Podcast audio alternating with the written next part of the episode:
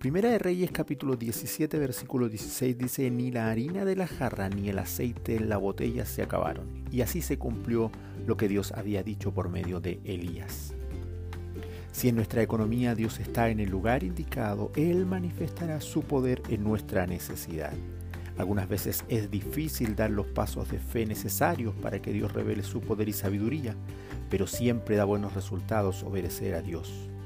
La viuda de Sarepta es un ejemplo de esta verdad, parte de este versículo que leímos hoy. Se encontraba en una situación terrible, había hambre y sequía en la región. Todos los días alguien moría de hambre. Sin embargo, cuando Elías llegó y le pidió que le preparara una tortilla con el último puñado de trigo y la última taza de aceite, ella obedeció a Dios. Pudo sacar todas las disculpas y razones por el momento que estaba pasando. Podría haber escondido el trigo y el aceite y esperar que el siervo se fuera.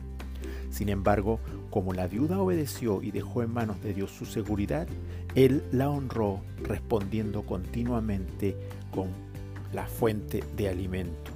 Quizás Dios no nos colme de enormes sumas de dinero de una vez, aunque puede hacerlo, pero va satisfaciendo nuestra necesidad a medida que se presenta.